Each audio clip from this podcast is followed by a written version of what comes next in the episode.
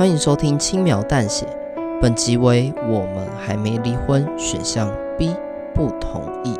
播放本集意味着你将替主角做出这个选择。如果还没有听过主段落的听众，请回到播放清单收听。我们还没离婚，主段落要先听完主段落才听选项哦。那我们就来听选项 B 的故事内容吧。我很同情他的处境。但为了离婚要做消除记忆的手术，仔细想一想，这真的太荒谬了。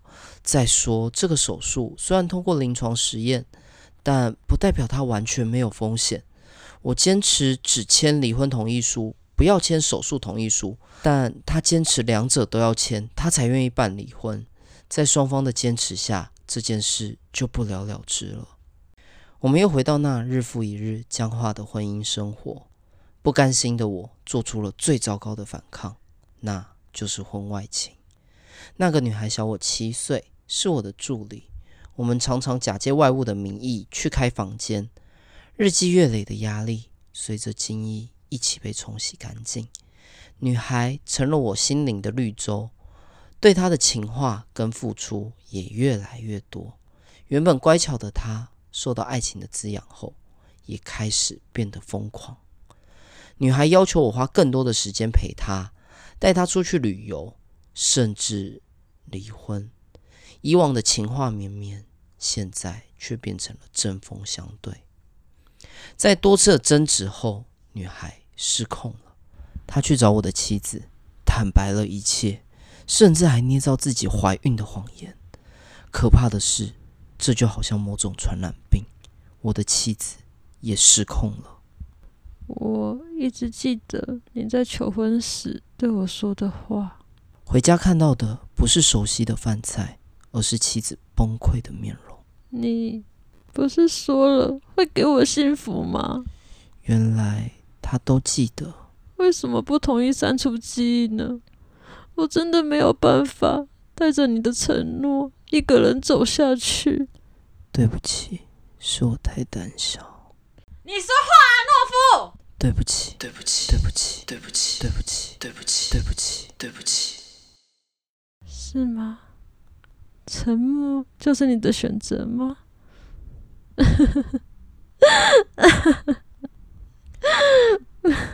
我有好多话想说，但所有的话都卡在喉咙，一个字都说不出来。我要去杀了他。他拿着刀，恶狠狠地往门口走去。等等，你想做什么？啊，会说话了。你是不是心疼他，怕他受伤？毕竟他有你们的孩子嘛。不是你想的那样。我抓住他，想跟他解释。你放开我！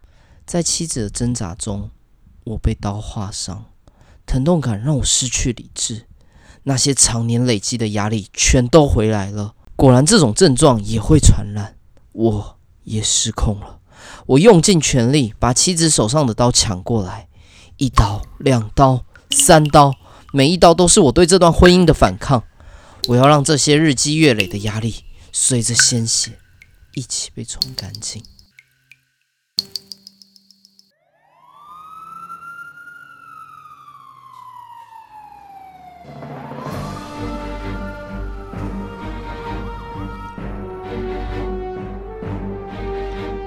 我没了气息，凶手一目了然。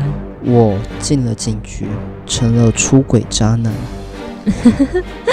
这是一场滑稽的爱情故事，没有人获得幸福。结婚的第七年，虽然生死永别，但我们还没离婚，仅此而已。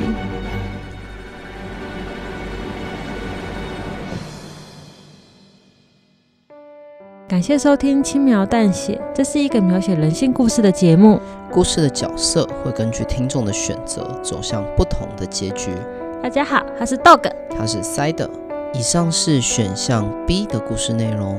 如果还没有听过另外一个故事线的结局，可以回到播放清单，点选“我们还没离婚”选项 A，同意签名，听看看另一个故事线发生了什么吧。如果喜欢我们的故事，可以订阅我们，或在留言区跟我们互动。那我们就下次见喽，拜拜。